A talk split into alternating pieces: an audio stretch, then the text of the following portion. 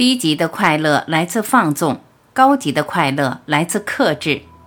罗翔。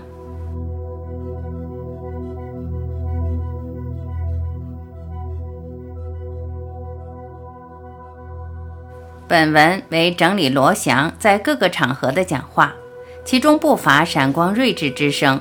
希望罗翔追寻的法治之光也能够照亮你。一、关于认知，零零一，人最大的痛苦就在于你知道什么是好的，但永远做出错误的选择。零零二，在自由的状态下，人绝大多数是选择崇高还是选择堕落？大家自己可以问自己一个问题：如果完全不受限制。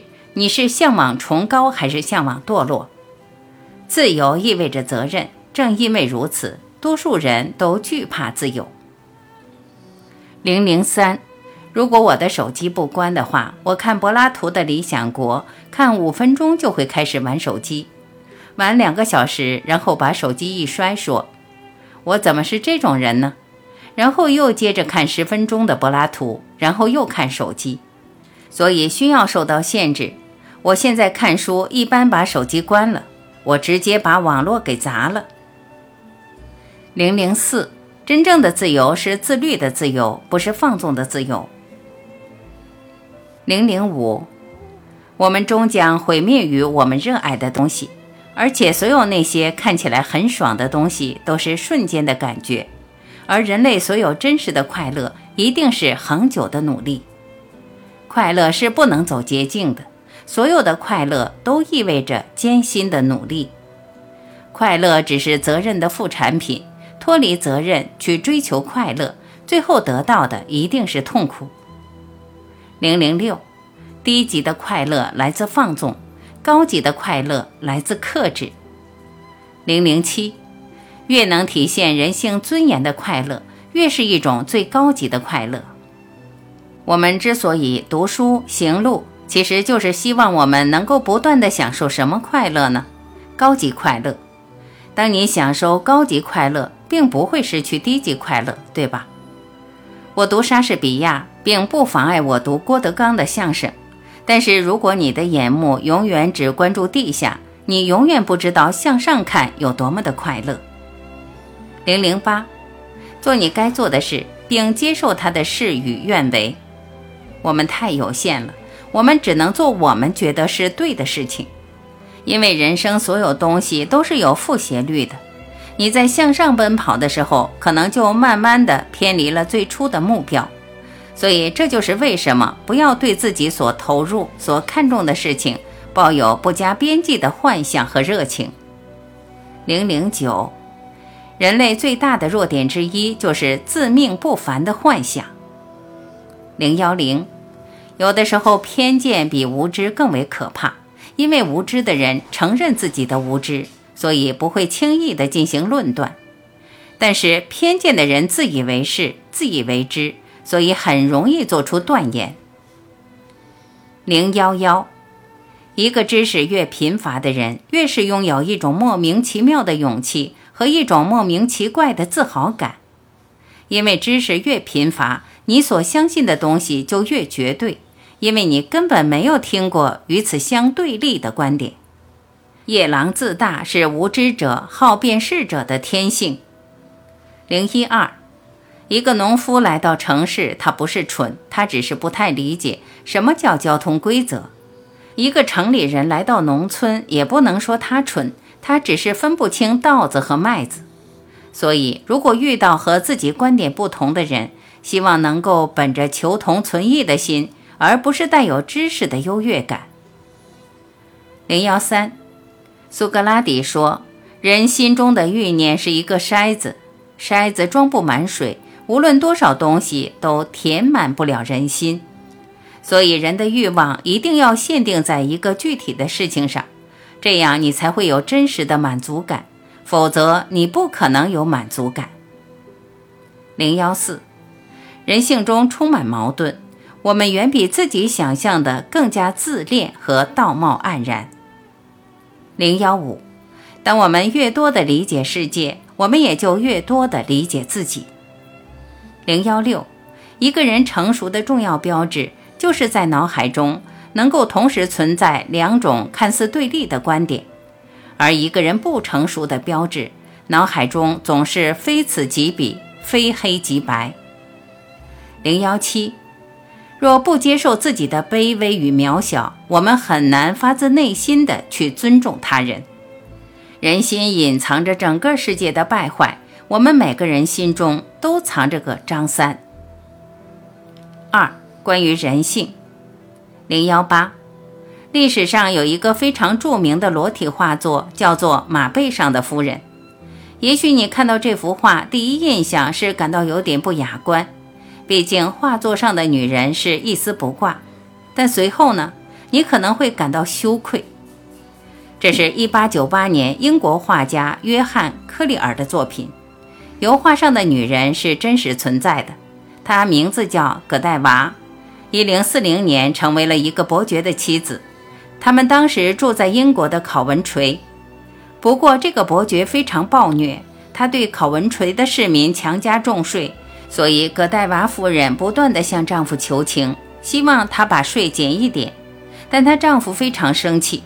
说你装什么好人啊？拒绝了他的请求。但是葛黛娃夫人三番五次的磨呀磨呀，最后伯爵被磨烦了，说要不你光着身子在街上走一圈，我就答应你。他觉得端庄贤淑的妻子不可能答应吧？结果葛黛娃夫人居然告诉全城的人，自己将全裸骑上白马走上大街。那一天，戈黛娃夫人只能靠长发遮住身体。而全城的人居然都闭门不出，紧拉窗帘。考文垂市顿时成为了一座非常寂静的空城。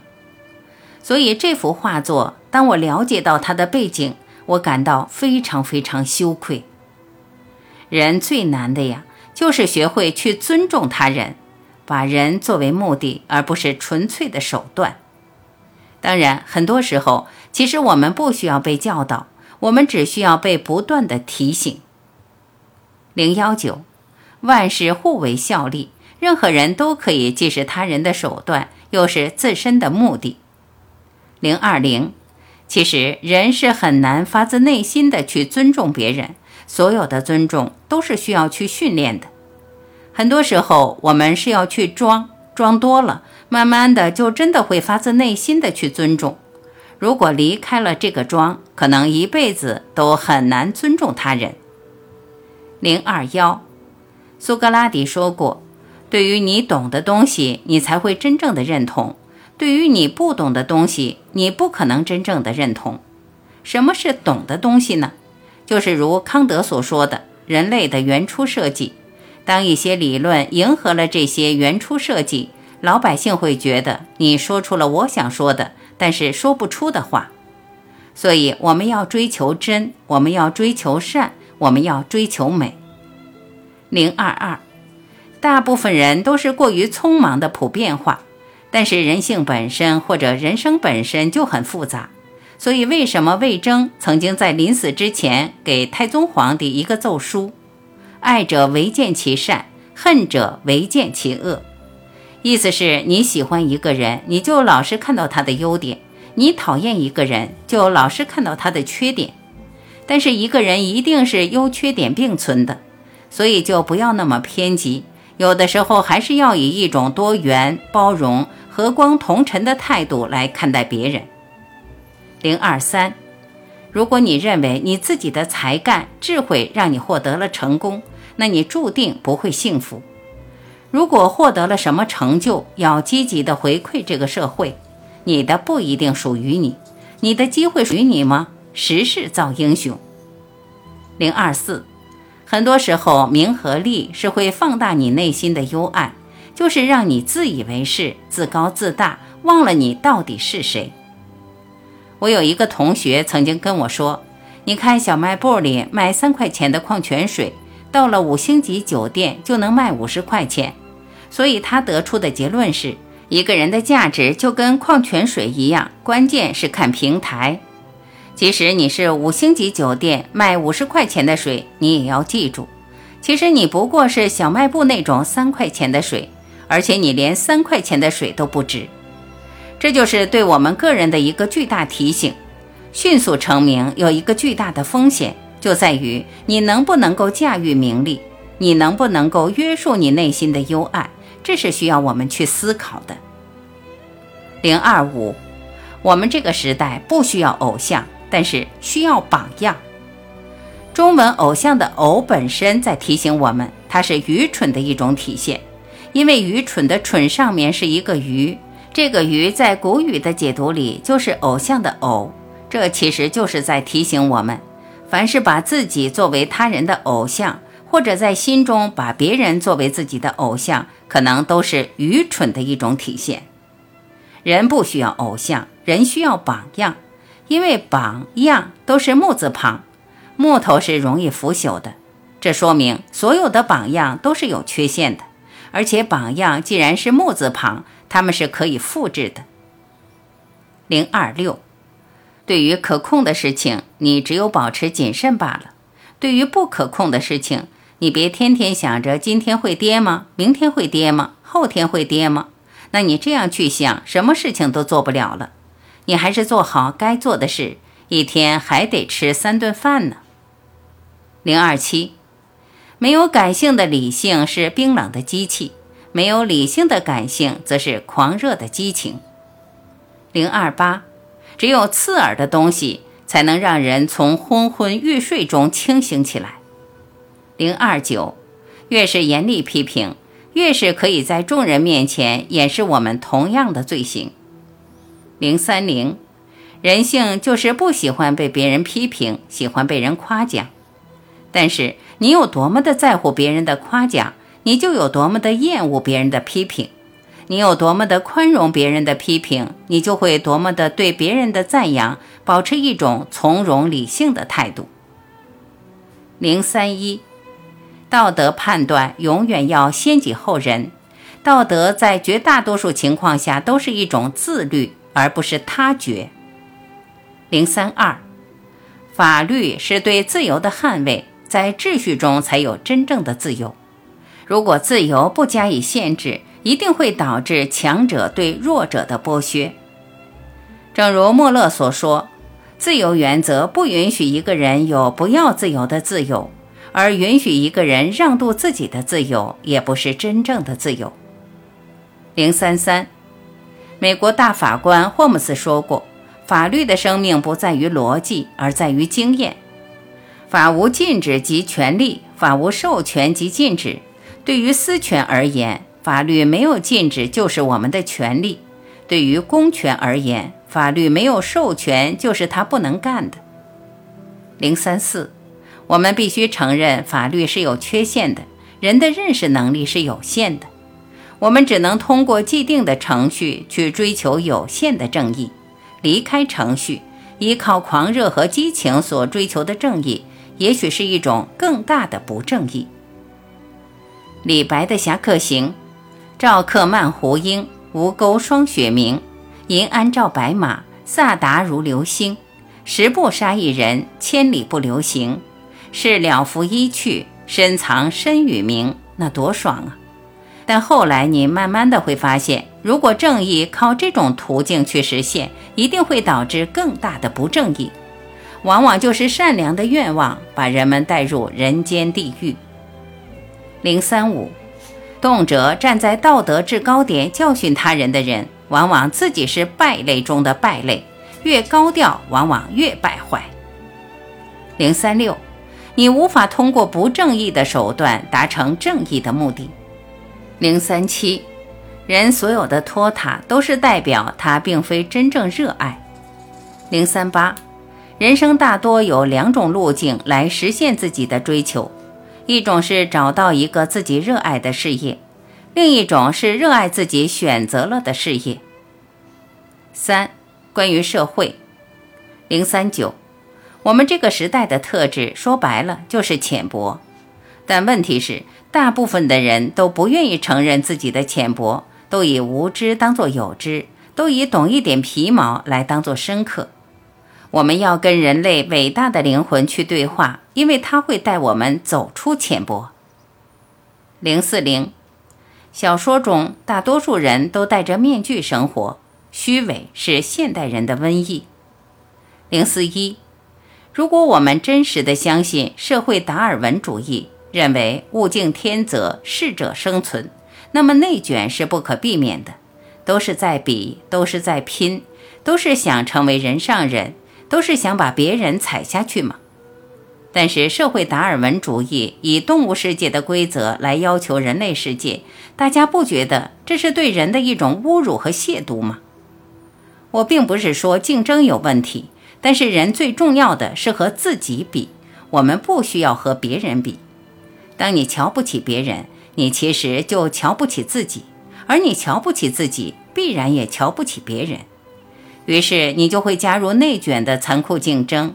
人在和人攀比、比较和竞争的过程中，我们内心的幽暗和兽性就会被激发出来，我们就会忘记我们自己作为人本身的尊严。零四二，网络只是现实世界的投射，它并不比现实世界美好。当你在现实世界感到孤独，想在网络世界获得温暖，结果可能会更孤独。因为网络不仅放大了人性深处的阴暗，也放大了人性对美好的期待。零四三，当遇到一个网络喷子，他不断的使用一些标语式的词汇，其实没有必要和他辩论，因为你辩不赢的呀，你也不需要去辩。标语化的思维是更便捷的，因为标语化的思维是不需要思考的。一个标语化思维的人，他其实已经中毒了，他已经缺乏了自己独立思考的能力论。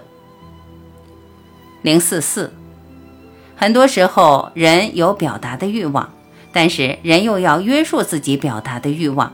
很多时候人一表达就显示出自己的愚蠢，在这种情况下，可能沉默是一种不得已的相对可行的选择。零四五。小众的东西，人们为什么喜欢，并且一流行，他们就不喜欢了？因为人的傲慢和骄傲，人总喜欢显摆自己跟别人不一样。零四六，炫耀只是想吸引他人的恭维，渴望他人的认同，以填满自己内心的空虚与不足。因为所有的虚荣，其实都是在掩饰自己的缺乏。永远要警惕我们人性深处的幽暗。为什么叫虚荣呢？虚荣的前提是虚。当你真正去帮助别人，你会取得一种极大的快乐。零四七，我们无知，所以我们读书；我们读书，所以越承认自己的无知。就是苏格拉底所说的，承认自己的无知，乃是开启智慧的大门。这个世界不缺聪明的人，这个世界缺的是有智慧的人。就像无问西东所说的，我们不需要完美，我们需要的是能够从心底发出的勇敢、正直、真心和勇气。零四八，法律只是对人最低的道德要求。如果一个人标榜自己遵纪守法，这个人完全有可能是人渣。零四九，我记得多年前有一次我读到哈耶克的一句话，当时对我有强烈的震撼。他说啥？他说，金钱是人类发明的伟大的自由工具，因为金钱会向穷人开放，但权力不会。零五零，为罪行重大之人辩护，正是为了防止无辜之人枉受追究。零五一，判例之一，同学，看你长相眉清目秀，要不把你的肾脏卖给我？这同学说，老师，我是有尊严的。我说五十万，他说老师我有尊严好不好？五百万，他说老师我真的有尊严，五千万再加上上海两套房，成交。你有什么尊严？你的尊严不过就是用钱来计算罢了。零五二，判例之二，张三见四下无人，起了歹念，意图强暴女性，女子自觉打不过，便假装同意。脱衣服的过程中，女子找准机会，顺势将张三推进粪坑。粪坑很深，坑里的张三呼吸困难，拼命往外爬。女子害怕张三上来之后再次行凶，随即朝张三的手猛踩，致使张三掉了下去。张三第二次往外爬，又被一脚踩下，直到第三次，张三彻底掉了下去，再没能爬出来。大家觉得这个女的属于什么？属于正当防卫还是事后防卫？有很多人说踩第一脚叫正当防卫，但踩第二脚、第三脚就是事后防卫。各位把自己代入一下，想一想，如果你是这个女的，你踩几脚？我踩了四脚，还得拿块砖往她头上砸。大家觉得合不合适？合适的不得了。但是砸的时候别把粪溅到自己身上。面对案件，不妨将自己代入一下，开启一般人的视野，而不要开启圣人视野。事后诸葛亮自然会有标准，但身在其中。担心、焦虑、害怕纷纷涌来，作为受害者，哪里还有考虑防卫过当与否的可能？对正当防卫的标准过于苛求，就是对受害者的残忍，对施暴者的纵容。零五三判例之三，邓宝驹是深圳某农村信用合作社的主任，上任几年贪污两亿多，包养情妇就多达八个。第八个情妇每年拿两千万包养费，一天赚的钱就是八万，在那个年份不亚于前不久才曝光的一天二百零八万的片酬，谁不羡慕？我也羡慕，也恨不能的当他的二奶。人的内心都住着一个天使，一个恶魔。可在法治社会，法律是道德的最低标准，违法必然受到法律的制裁，这样才能使整个社会和谐稳定。零五四，判例之四。前段时间居然有人问我，我当场崩溃。他说：“如果熊猫咬你，快咬死了，能不能进行紧急避险？”我说：“熊猫是什么呀？熊猫是畜生，那人跟畜生哪个更重要？熊猫是国宝，那我们是什么呢？我们是人，那不过是个宝贝罢了。人是无价之宝，人永远高于动物。”我二十天没吃饭了，我快饿死了。看到一只熊猫，能不能吃？当然能吃，烧着吃、烤着吃都行。如果没有衣服穿，快要冻死了，把熊猫皮剥下来穿在身上，这叫什么？紧急避险。当然了，我说的是危险情况下。二十天没吃没喝，下着雪，我就穿着一件短袖，我快冻死了。见熊猫杀熊猫，见东北虎杀东北虎，见金丝猴吃金丝猴，每天吃一只。零五五叛逆之五，我让张三到李四家去偷东西，我提前通过种种手段告诉了李四小心点，今天晚上刮风，注意起来看一看。结果他起来正好看见有个贼偷东西，啪一拳把这个贼打死了。其实是我让张三去偷东西。我就希望他被打，那李四定什么？他就打坏人吗？该打，对不对？但是张三被打跟我有没有关系？有，所以我构成故意伤害罪，因为我利用了对方的正当防卫。任何人都不能从自己的不正当行为中获利。四、关于情感，零五六，任何美好的情感都需要节制，否则美好就会成为邪恶却不自知。零五七，人和人的相处像刺猬一样，合在一起扎的疼，离开了又觉得孤独。零五八，我们为什么害怕独处？因为人在独处的时候，总是会听到心灵深处的声音。零五九，人跟人的关系就像存钱，你必须先存钱才能取钱。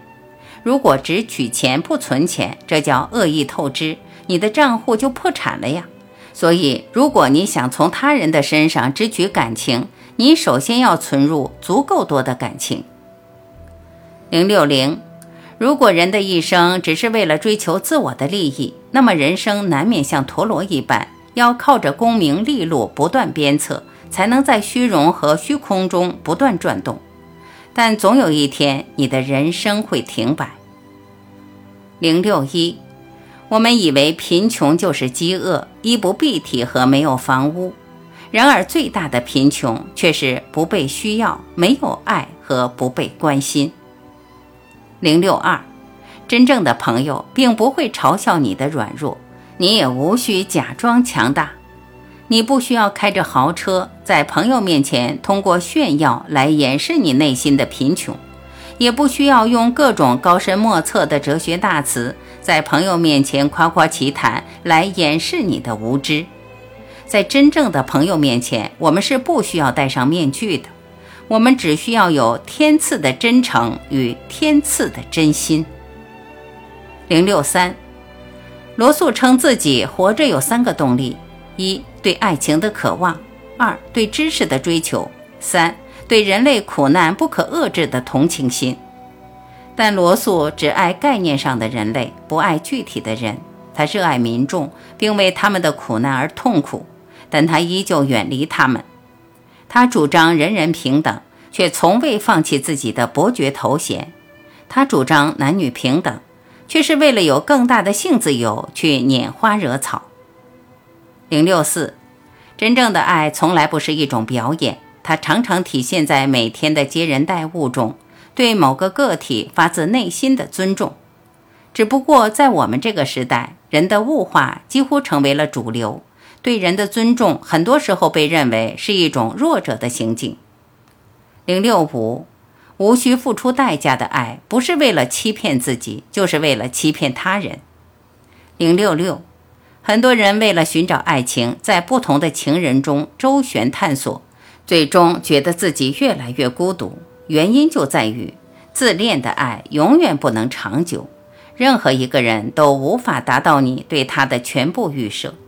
一个可爱的人，人人都会去爱他，但当他不再像以前那么可爱，你还去爱他，而且愿意去发掘他的可爱之处，那这可能就是真正的爱了。零六七。要爱具体的人，不要爱抽象的人；要爱生活，不要爱生活的意义。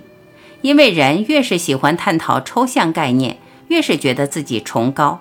因为你越觉得抽象的人可爱，你就会越觉得身边的人不可爱。因为忙着爱人类，以至于没有时间爱具体的人。零六八，人生真正要在意的，不就是少数几个人，你的亲人，三五个知己。这是每天跟你有交流的一些人，他们才是你最应该在乎的。那些你没有见过面，可能一辈子也不会见的人，在某种意义上，无论是批评也罢，赞赏也罢，可能并没有我们想象中那么重要。你最要在乎的，应该是你身边的人，你所爱的人，他们的意见。零六九，在我的词汇中，勇敢是一个最高级的词汇。因为我自己不够勇敢，所以我认为，在人类所有的美德中，勇敢是最稀缺的。当你愤恨自己不勇敢的时候，怎么办呢？愤恨没有用，就当命运之神把你推向那勇敢的时刻，希望你能够像你想象中那么勇敢。零七零，昨天的已经成为过去，明天的还没有到来，所以今天是一个礼物。大家要把今天当做一个礼物去珍惜，享受你现在拥有的平凡的幸福，因为这种幸福你现在觉得平凡，但等到你失去它的那一天，你会觉得它是如此的珍贵。零七一，这个世界上最伟大的东西、最宝贵的东西，其实都是免费的，空气、阳光和父母的爱，它们都是免费的。五。关于生活，零七二，这世间本就是个人下雪，个人有个人的隐晦与皎洁。零七三，整个一生说白了就是北大保安说的三句话：你是谁？你去哪儿？你干嘛？零七四，生活远比戏剧更荒诞与沉重，但荒诞不是让我们绝望，而是让我们重新滋生勇气与信心。零七五，人生值得关注的事少之又少。我们就才区区三万多天，每天睡觉耗去了三分之一，每天做些无聊的事情又耗去了一些时间。你还天天关注这关注那，那其实真的是很没有意义。零七六，误解是人生的常态，理解是稀缺的例外。零七七。从逻辑上来说，光明跟黑暗其实不是二元对立的，因为所有的黑暗不过是光明的缺乏，所有的邪恶也都只是对良善的背离。因此，只有追求良善，在逻辑上才是自洽的。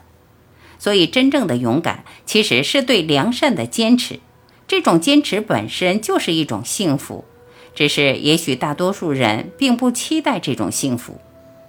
低垂的麦穗跟高傲的碧草其实长得很相似，很多人可能区分不出来。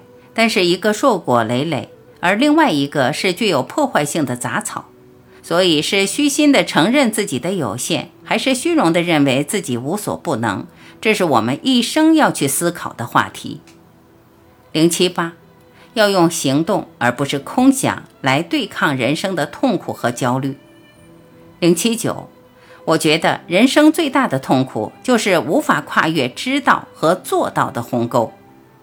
笛卡尔所说的“我思故我在”这个很对。但是“我思故我在”经常让我们沉浸于一种幻想之中，就是我只要思考到了，我就能做到。但其实不是这样。你思想过深刻的东西，你说过深刻的东西，你感动过深刻的东西，你为你自己所说的感动了，你就真的觉得自己做到了。很多时候，这是一种自欺。零八零，人认清自己是最难的。所以每天我们需要学习如何去认清自己，因为它太难了。零八一，真正的自由是做正确事情的自由。随意吸毒不叫自由，可以控制自己不去沾染毒品才是自由。任意更换性伴侣，始乱终弃不是自由，可以约束自己的欲望才叫自由。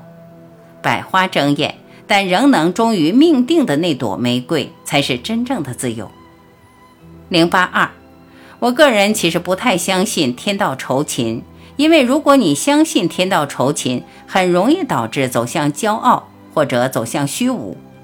当你成功的时候，你觉得是靠你努力拼搏得来的，你配拥有这一切，所以你就瞧不起那些失败的人。但是当你努力了，最后依然失败，依然一事无成。你又会陷入一种极大的抱怨，你会觉得天道不公，所以我个人其实是更倾向于一种悖论式的命定论。人生中大部分的事情是你决定不了的，但是你自己一定要尽力而为。我们一生中百分之九十五的事情可能是自己决定不了的，但是我们依然要用百分之五的努力去撬动那百分之九十五你无法决定的事情。凡事尽力而为，但同时要接受命运一切的安排。零八三，我们只需要活好今天，因为永恒由每个今天构成，每个今天都可以触摸永恒。不要活在一切事情都能安排好的幻想中。我们每天都会创造一个新的故事，这个故事不是喜剧，也不是悲剧，是悲喜剧。活好当下，做好每天该做的事。零八四，我曾经碰到过一个学生，他的遭遇真的让我感动。高考没考好，有人跟他说：“你只要交钱就可以先上车后补票。”后来他进入一个学校读书，有学生证，有饭卡，有班级，也有宿舍，每次考试也都一模一样。四年之后也有毕业证，但最后发现毕业证是假的。他考研也考上了，法考也通过了，但是最后因为毕业证是假的，考研作废，法考也作废。如果你是这个学生，你会怎么办？你会崩溃，你会发狂，你会自暴自弃。但这个学生怎么着？他花了一年半的时间通过自考，又重新参加法考，又参加考研。艾比克泰德曾经说过一句话。我们登上并非我们所选择的舞台，演出并非我们所选择的剧本。仔细想一想，我们这一生中，其实自己能够决定的东西很少。我们决定不了我们的出身，我们决定不了我们的智商，我们更决定不了我们这一生的贵人相助。很多时候，我们经常会羡慕别人的剧本。我有的时候非常羡慕别人的剧本。但是没有谁的剧本值得羡慕，你只能把自己的剧本给演好。如果在你的一生中真的遭遇到这些挫折，那对不起，这就是你的剧本。你有两种选择，一种选择是弃演，一种选择就是把既定的剧本给选好，把它演好。所以希望大家能够演好自己的剧本。零八五，我经常怀疑我的选择，我也经常怀疑这个世界上有没有正义，我也经常怀疑我所从事的职业有没有意义，我甚至在怀疑我此刻讲课有没有意义。但是怀疑的目的是为了修正和确信，怀疑的目的不在于彻底的抛弃和放弃。一切的怀疑都是为了通向确信。零八六，看见的不用相信，但看不见的才需要相信。零八七，你如果成功，得到的会是假朋友和真敌人，但不管怎样，你还是要成功。你耗费数年所建设的，可能会毁于一旦，但不管怎样，还是要建设。心胸最博大、最宽容的人。可能会被心胸狭窄的人击倒，但不管怎样，还是要志存高远。当你将自己拥有的最好的东西献给这个世界，你可能会被反咬一口，但不管怎样，还是要把最宝贵的东西献给世界。我们今生活着的唯一目的，就是超越今生。